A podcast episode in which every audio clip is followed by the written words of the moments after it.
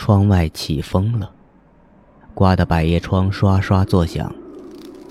方墨很困，挣扎了半天才从沙发上爬起来。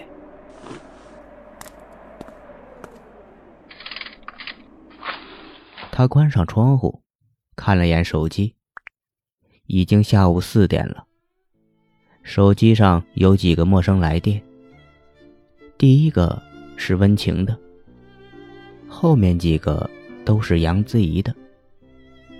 他都不想打回去，很忌讳通过医生和病人这层关系认识的人。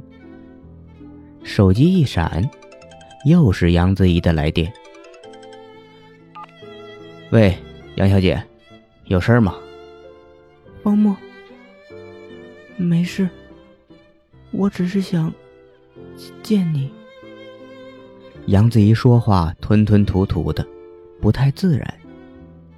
难道病情又有变化了？方墨皱起眉头。你确定你的状态没有问题吗？我没事。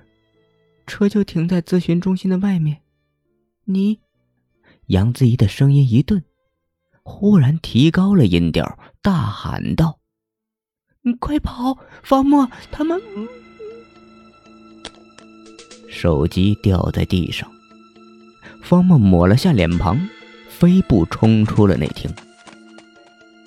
杨子怡有危险，他，他找到了他们。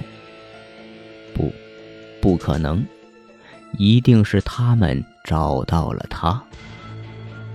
真是个笨女人，救我做什么？配合他们呢？要不然你会被杀死的。